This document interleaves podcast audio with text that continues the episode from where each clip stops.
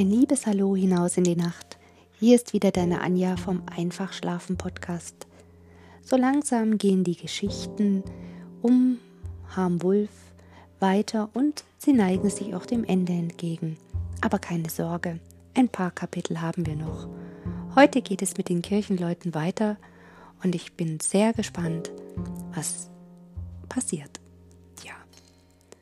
In diesem Sinne, eine angenehme Nacht, schlaf dann irgendwann schön. Wenn du noch Tipps und Anregungen loswerden möchtest, nutze einfach die Sprachfunktion bei Enker oder sende eine E-Mail an einfachschlafen.gmx.de. Ich freue mich auf dich und deine Antworten.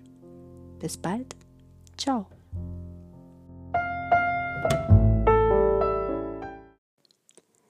Die Kirchenleute. Besseres Korn gab es im nächsten Jahr wohl, aber auch reichlich Disteln und Dornen, denn der Krieg wollte und wollte nicht aufhören. Tilly und die Dänen zogen sich immer noch hin und her, und wo sie sich kappelten, war alles zertreten.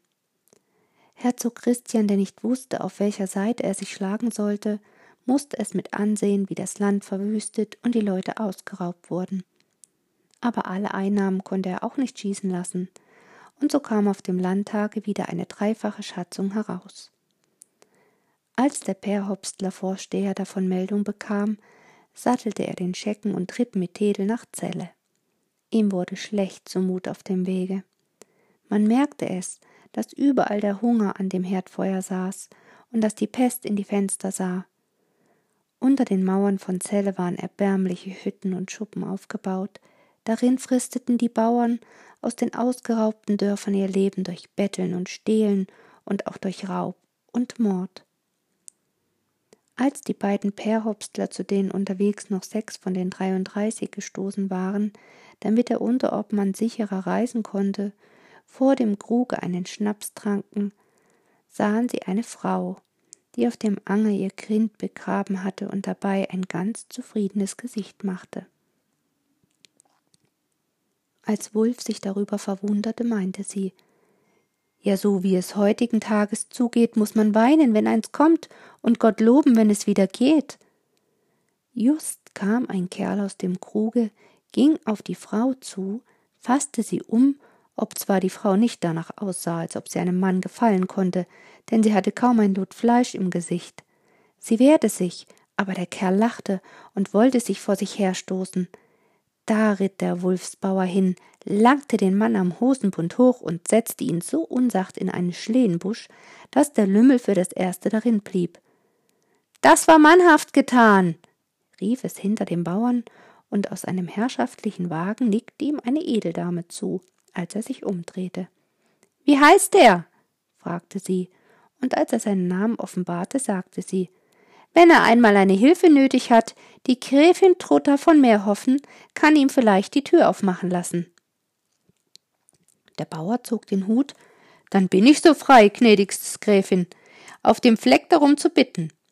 Ich hab den großen Wunsch, unserem allergnädigsten Landesherrn eine Gemeindeangelegenheit vorzutragen, und ohne Fürsprache ist es wohl ein schweres Ding für einen einfachen Bauersmann, als wie ich bin, an ihn heranzukommen. Die Gräfin lachte. Meld er sich nur um elf Uhr. Er kommt schon dran. Sie nickte ihm zu, lachte noch einmal und fuhr weiter. Schlagelfe war der Bauer im Schlosse. Ein Lakai fragte ihn. Was will er? Wulf sah den kleinen Mann von oben an. Für ihn bin ich ein Ihr und kein Er, gab er ihm auf den Kopf. Ich bin bei dem allergnädigsten Herrn Herzog angemeldet. Der Mann machte ein dummes Gesicht ging fort, und bald darauf kam ein anderer Diener, den der Peerhäupstler in das Zimmer führte, in dem ein Offizier Wache stand. Einige andere herrschaftliche Personen lauerten da auch schon. Sie sahen den Bauern an, der zwischen ihnen aussah wie ein Eichbaum über lauter Machangelbüschen. Erst wurde ein kleiner alter Herr abgerufen, der gleich wiederkam und einem anderen zuflüsterte – Schön Wetter heut. Dann winkte der Offizier dem Bauern. Dem war anfangs erst etwas banant mit Mut, aber als der Herzog ihm die Hand gab und ihn fragte, Na, wo drücken ihn denn die Krähenaugen? Da erzählte er kurz, womit er hergekommen war. Der Herzog sah ihn ernst an. Geht nicht, geht schlecht, könnten alle kommen. Schatzung muss bezahlt werden. Wovon Wege erhalten für Ordnung sorgen. Er kniff sich die Stirn. Will ihm was sagen, aber behalte er es für sich. Will in Anbetracht der besonderen Umstände Steuer aus meiner Tasche hinlegen auf fünf Jahre. Dann müsst ihr aber schatzen wie alle anderen. Übrigens, aller Ehren wert, dass Kopf hochgehalten und Maul nicht hängen gelassen wird wie Leithund. Hab schon von ihm gehört. Das und er sah ihn scharf, aber nicht ungut an. Auch noch etwas anderes. Immer vorsichtig sein, sich nicht auf mich berufen, wenn er sich nicht um augenscheinliche Räuber und Mörder handelt, verstanden? Der Bauer nickte. Der Herzog besann sich einen Augenblick, fragte nach der Ernte und ob im Bruche die Pest auch schon Quartier genommen hatte, und dann schmiss er Wulf das Wort zwischen die Beine. Wer sind die Werwölfe? Der Perhopstler hob die Hand. Darüber steht mir keine Rede zu. Der Herzog machte eine krause Stirn. Auch gegen mir über nicht? Und als er wieder keine andere Antwort bekam, fragte er Gehört wohl selber dazu? Dann aber lachte er und sagte Na, vielleicht besser so. Darf nicht alles wissen, sonst am Ende aufkommen dafür. So schon Sorg genug. Schlimme Zeit, Gott sei's geklagt. Hoffen, bald anders wird, halt er sich wacker. Als Wulf die Tür im Rücken hatte, sah er lauter runde Augen um sich, und auf der Treppe zeigte ihm der Diener, der ihn herausgebracht hatte, einen Rücken so krumm, als wie ein Rotbüschchen ihn zu machen pflegt. Und er wollte ihn ausfragen. Der Bauer aber stellte sich dumm und machte, dass er nach den goldenen Sonnen kam, hielt sich aber auch da nicht lange auf, sondern aß nur einen Happen zu seinem Schoppen und ging wieder los. Am Torkruge traf er die anderen Werwölfe, die zu Zweien und Dreien vor und in dem Kruge standen oder saßen und so taten, als ob der eine Teil den anderen nicht kannte. Es waren noch einige andere Männer da, auch der Kerl, der vorhin die Frau umgefasst hatte. Und jetzt kannte Wulf ihn. Es war der Mensch, der sich damals in der goldenen Sonne so verdächtig um sein Pferd angestellt hatte. Er hatte gehörig einen Sitzen und prahlte wie ein Markwart, und als der Bauer an den Dresden ging, schrie er Kannst du nicht die Tageszeit bieten, wenn du hereinkommen tust? Äh, wie sich das gehören tut, du Pflegel? Bauer ging auf ihn zu. Ich will dich bepflegeln, sagte er, und damit schlug er ihm auf dem Handrücken gegen das Gesicht, dass der Kerl mit einem Male die Stiefel da hatte, wo eben der Hut gewesen war. Sofort sprang er wieder auf. Hund! Hund von einem Dreckbauern! Äh, du musst sterben!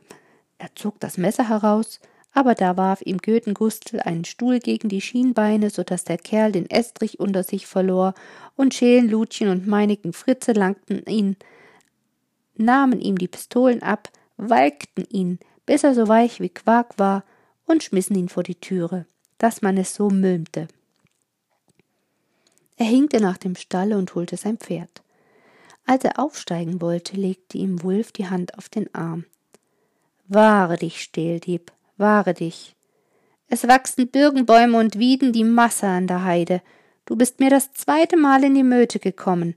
Beim dritten Mal ist Schluss. Und du kommst unter die Wolfsangel zu hängen. Er hatte es ganz leise gesagt, aber Jesper Hannebut verlor alle Farbe und zitterte so, dass er kaum auf das Pferd kommen konnte. Schele lachte. Hätten ihm lieber gleich heut das Fliegen umsonst beibringen sollen. Der Obmann schüttelte den Kopf. Unter dem Stadtbann? Das wollen wir lieber bleiben lassen. Und als Menneke meinte, na wenigstens war es ein kleiner Spaß.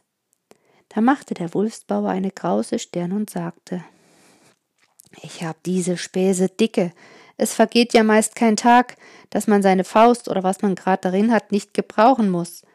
Und gerade heute wäre ich meinen Weg liebend gern in Frieden gegangen.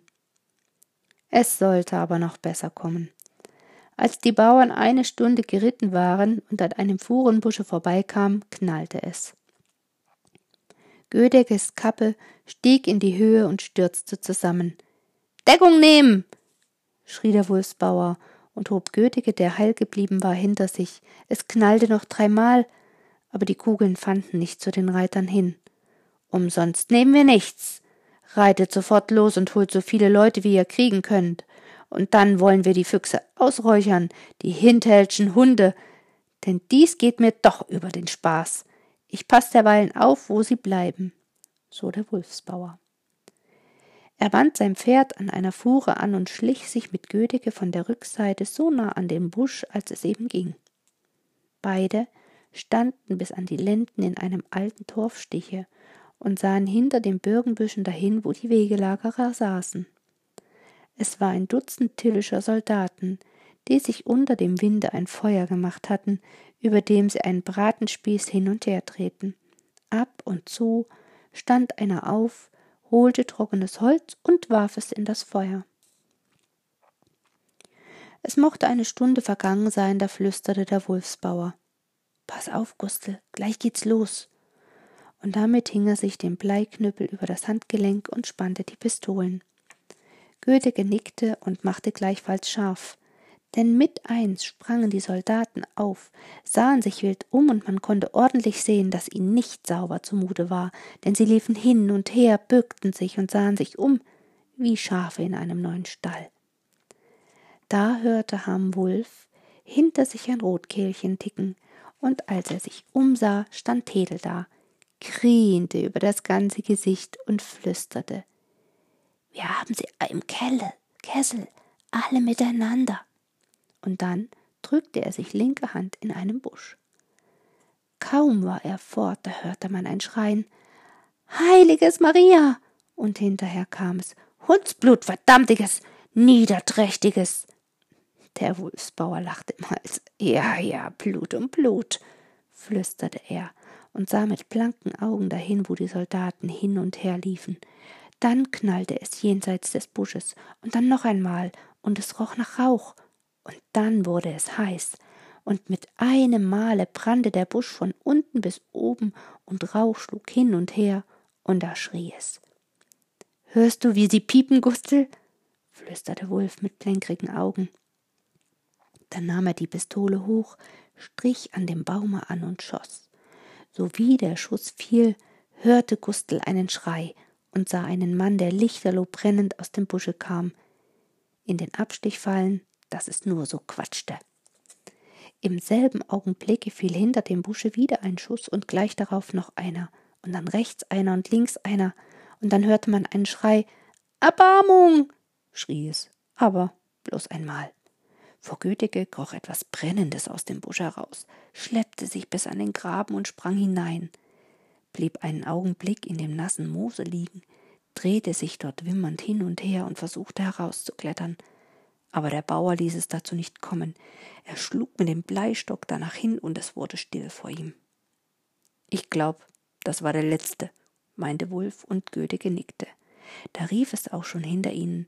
Hermenbarm, Christoph und Blätternotte kamen von der einen Seite an und von der anderen Holtönnes, Hasenphilipp und Hornbostel Wilhelm. Die sieben Fuhrberger Bauernsöhne waren nass wie die Katzen und hatten Gesichter und Hände wie die Kohlenbrenner, aber sie lachten unbändig. Die schießen nicht wieder auf ehrliche Leute, sagte Gödigen Gustel, und Hermenharm schüttelte den Kopf. Sicher nicht, und alte Weiber schlagen sie auch nicht mehr bis auf den Tod. Lüdeckenmutter haben sie ein Schaf weggenommen und sie geschlagen, als sie kein Geld hatte, dass sie nun da liegt und Blut spuckt. Lumpenzeug. Aber nun braucht der Wolf und der Fuchs kein Messer. Sie werden alle so schön mürbe genug sein. Alle haben sie dran glauben müssen. Alle mitsamt. Schade, dass es nicht mehr waren. Und nun wollen wir löschen. Die Arbeit war bald getan, denn über dem Moorgraben konnte das Feuer nicht. Rechts lag ein Sandfeld und links war eine Torfkuhle neben der anderen und hinter dem Busche ein nasses Flatt. Hätten die sich vorher gut umgesehen, meinte Otten Christoph, dann wäre manch einer von uns wohl noch fortgekommen. Aber sie waren ja so unklug wie die Schafe. Wenn es brennt und wo der eine hinlief, musste der andere auch hin. Sie lachten alle, nur der Ötringer Burgvogt machte ein böses Gesicht. Wenn's so bleibt, kommen wir heute nicht mehr nach Hause, Tedel, brummte er.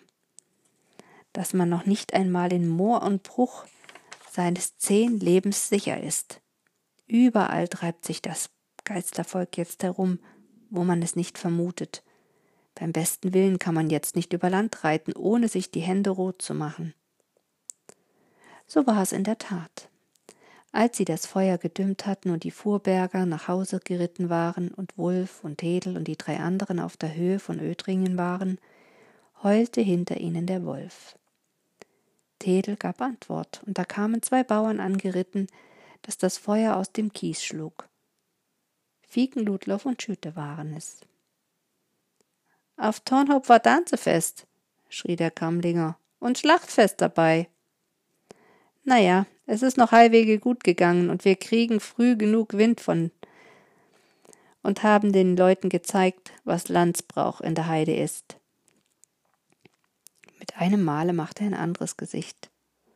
Den schönen Hof hat das Gesindel natürlich angesteckt, und Sters Wieschen, die da als Magd diente, musste ihnen gerade in die Möte gelaufen sein, denn die fanden wir tot im Busche liegen.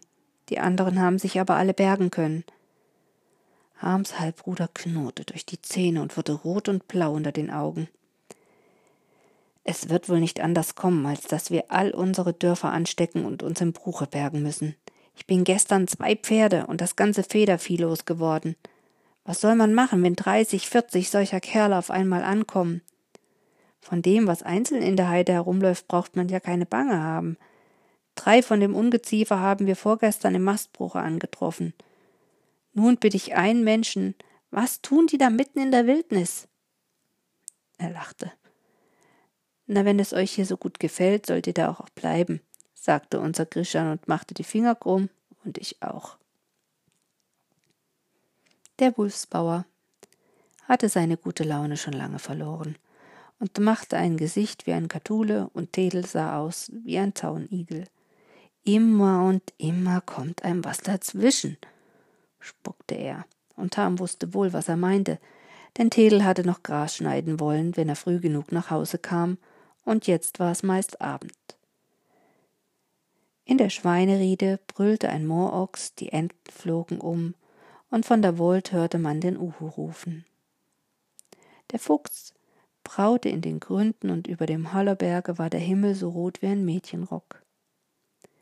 Sie ritten langsam, und als sie vor dem Auskick waren, machte Tedel den Wolf. Kannst man stille sein, Tedel? rief es vor ihnen, und Wollengrischan kam hinter einem Machangel vor. Na, du wirst dich wundern, wenn du auf den Hof kommen wirst, Burgvogt, lachte er dann. Es ist Besuch bei dir angekommen. Der Bauer riss die Augen auf. Besuch? Der andere nickte. Jawohl, Mensch, feiner Besuch. Besuch aus dem Sebenspring. Krischan, schrie der Bauer und bückte sich ganz tief. Krischan, ist das wahr? Und was denn? Ein Junge oder eine Dirn? Bolle zog seinen Mund ganz breit. Ein Junge und eine Dirn, Wolfsbauer. Um Uhr viere der Junge und um eine Stunde hinterher das Mädchen. Und was die Bäuerin ist, der geht soweit gut und den beiden Lütchen auch. Wulf machte ein Gesicht wie ein Hochzeitsbitter. Tedel, hast du gehört? Tedel, zwei auf einmal, Junge. Nun bin ich dir aber doch über. Fixer warst du, ja. Na, dafür hast du ja auch eine Frau, die Hille heißt. Du bist ja auch ein großer Bauer, sagte Tedel und lachte. Und ich hab man nur eine kleine Stelle und muss es darin langsam angehen lassen. Wenn Harm hätte sagen sollen, wie er auf den Hof gekommen war, er hätte das nicht gekonnt. Deibel Mädchen, sagte Tedel, als er bei seiner Frau saß und zusah, wie sie ihren Jungen stillte. Deubel, ist der Bauer geritten? Ich musste man in einem sofort rufen, war dich, denn es war mir meist so, als kümmerte er sich den Kuckuck um die Wolfskuhlen. Als er das erzählte, saß der Bauer vor dem Butze, hatte seinen Arm hinter den Nacken seiner Frau und ihre Hände in seiner linken Hand. Meine Johanna, meine gute Frau, ist das ein Glück und ein Segen. Er sah dahin, wo zwei, drei, vier Kinderhände auf der Bettdecke zugange waren, schüttelte den Kopf, lachte und gab seiner Frau einen Kuss auf den Mund. Aber bloß so sachte hin, denn er sah, dass ihr die Augen wieder zufallen wollten, und als Duvenmutter ihm zuwinkte, ging er aus der Dönse und stellte sich vor die große Türe. Ihm war ganz dumm im Kopf. Nun hatte er wieder zwei Kinder und eine Frau so schön und so klug und so gut.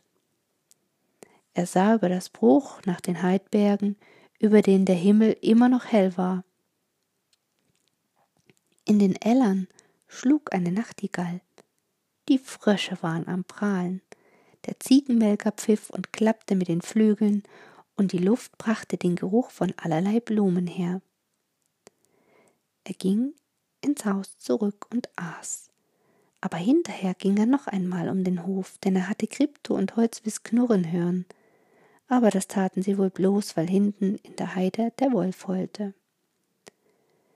Dem Bauern war sonderbar zumute geworden, als er sich umdrehte, sah er, dass der Himmel über dem Halloberge immer heller wurde, aber nicht so, als ob da ein Feuer war, sondern mehr, als wenn die Sonne schon wieder in die Höhe kommen wollte. Ganz rot wurde es da und immer heller, und lange blaue Striche waren darin zu sehen. Er schüttelte den Kopf. Was das nun wieder für ein Unsinn ist. Jetzt ein gutes Wahrzeichen oder ein schlimmer Vorspuk. Und dann war es ihm, als ob in dem roten Schein und gewiss und wahrhaftig, er konnte es ganz deutlich sehen, dass eine große schwarze Wolfsangel sich am Himmel bildete, die dort lange stehen blieb, bis sie auseinanderging und der rote Schein allein noch über dem Berge war. Schön anzusehen. Er nahm das für kein schlechtes Zeichen. Eine Weile noch würde die Wolfsangel in Kraft bleiben müssen, und die Werwölfe hatten im Bruch zu hüten. Aber dann würde es sich aufklären, Friede würde es sein auf Erden, und statt Heulens und Zähneklapperns würde Jubel und Frohlocken auf den Gefilden sein. So dachte er, als er im Einschlafen war. Vorläufig wurde es damit noch nichts. Oft genug noch heulte der Wolf in der Heide, mehr als einmal jagten die Tagboten hin und her, und die 33 hatten mehr Arbeit, als ihnen recht war, und die 111 kamen nicht viel zur Ruhe. Sie waren es alle reichlich leid, das Landhüten und das Schandwehren. Manch einer von ihnen kam nicht mehr recht zum Lachen, außer Fiegenludloff, aber bei dem kam es auch nicht so recht aus dem Herzen, denn den einen Abend hatte er noch ein hübsches Mädchen im Arm gehabt, und am anderen musste er dabei stehen und zusehen, wie sie begraben wurde, und es war ihm ein schlechter Trost, dass anderthalb Dutzend denen, die den Hof überfallen hatten, steif und kalt unter der Erde lagen. Es wurde schlimmer als je vor dem. Als es sich herumsprach, dass der Tilly den Dänenkönig bei Luther geschlagen hatte, und hinter ihm her war, war die Angst vor ihm groß im Lande, aber die Dänen trieben es eh ärger als die Kaiserlichen. Wo sie hinliefen, hinterließen sie Asche, Schutt und Not. Und waren sie vorbei, dann kamen die Waldsteinchen und wüteten wie die Besessenen. Zwar hieß es mit einem Male, dass es Frieden geben sollte, denn Tilly war in Zelle und verhandelte mit dem Herzoge, aber es kam nur noch schlimmer. So schlimm wurde es, dass Fiegendudloff einfach ein ganz anderes Lachen bekam. Drews, sagte er und schlug mit der Faust auf den Tisch, dass der Hund an zu bellen fing. Bislang war das ja mehr ein Spaß wenn es auch manch einem nicht so vorkam, dem wir das Luftholen abgewöhnten. Jetzt aber hört sich die Gemütlichkeit auf. Werwölfe waren wir, jetzt müssen wir Beißwölfe werden. Der Wulfsbauer denkt genauso, Drews. Wer heute nicht zubeißt, der wird gebissen. Man kommt ja nicht mehr zu seiner Ruhe. Und es ist wahrhaftig bald eine Woche her, dass ich in einem ordentlichen Bette war. Und wie sieht's im Lande aus? Hunger und Pest, Pest und Hunger, wohin man sehen tut. Wer nicht umgebracht wird, der hängt sich auf oder springt ins Wasser. Ein Donnerwetter soll da reinschlagen.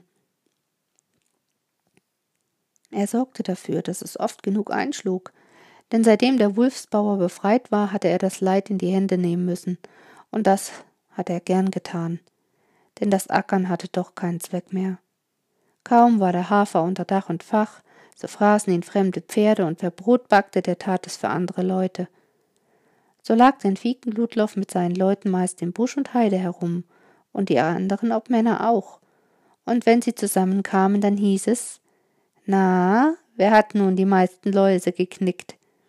Und der beste Mann war, der musste einen ausgeben. Und wie die Wölfe, so wurden sie alle miteinander, die Männer, wäre dem, den sie fingen. Hatten sie Zeit genug, dann war ihnen das Blei zu schade, und die Wiede zu milde, und grässliche Dinge trugen sich in Wald und Heide zu.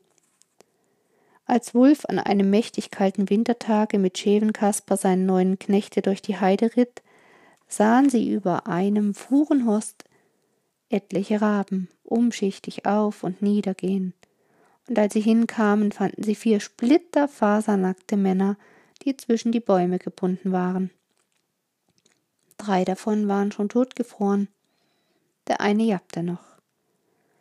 Schevenkaspar war Knecht auf dem Tornhobe gewesen, der von dem dänischen Mordhunden niedergebrannt war, und Sterst Wieschen, die da als Magd gedient hatte und ihr Leben lassen musste, weil sie dem Schandvolke gerade in den Weg gelaufen war, das war sein Schatz gewesen. Kaspar hatte früher schon nicht viel gesagt und bloß gelacht, wenn es gar nicht anders gehen wollte. Aber jetzt sprach er kaum mehr, und das Lachen hatte er ganz verlernt, außer wenn er den Hoferben oder das kleine Mädchen wartete, das Rose hieß.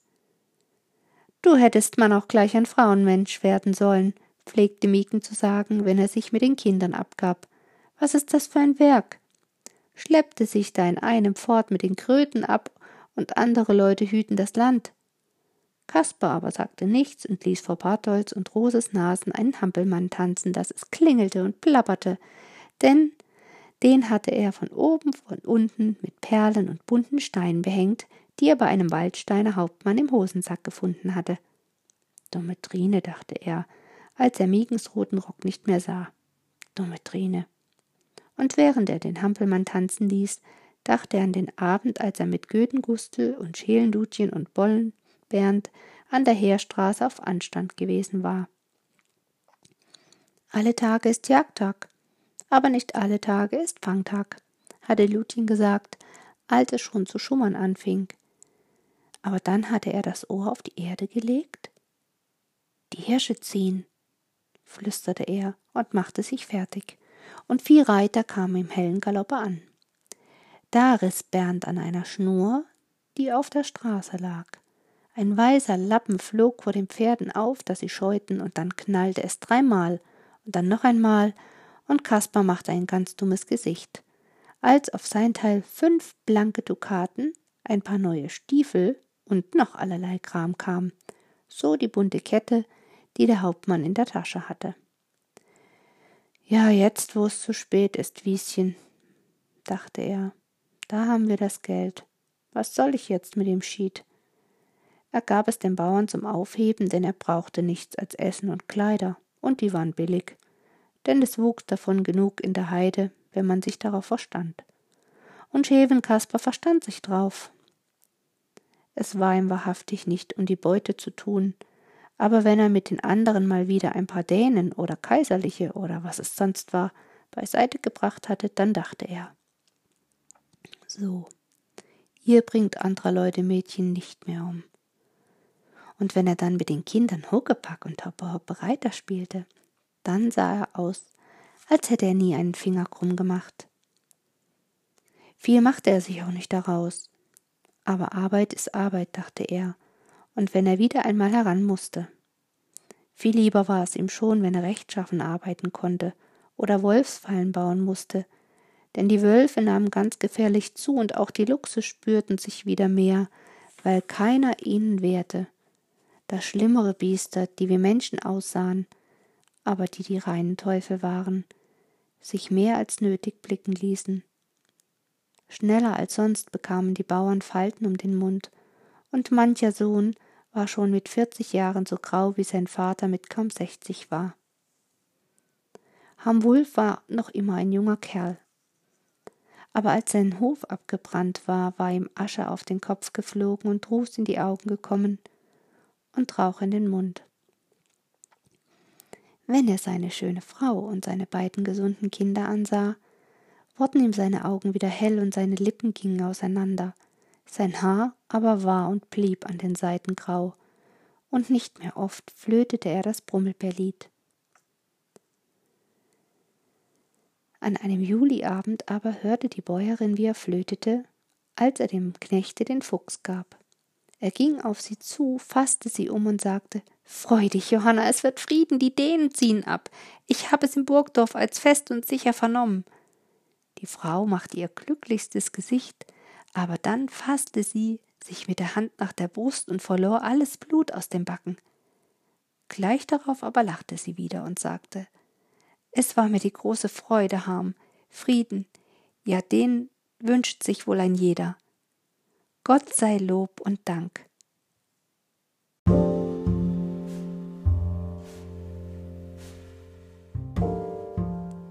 Vielleicht bist du eingeschlafen. Wenn nicht, ist hier für heute Abend dennoch erstmal Schluss. Das Kapitel Die Kirchenleute ist nämlich ziemlich lang und damit die Folge nicht zu lang und die Spannung aber etwas größer wird, habe ich mir gedacht, ich teile dieses Kapitel in zwei Folgen auf. Die nächste Folge kommt allerdings zeitnah hinterher, sodass du schon bald weißt, wie es weitergeht. Schlaf gut, deine Anja.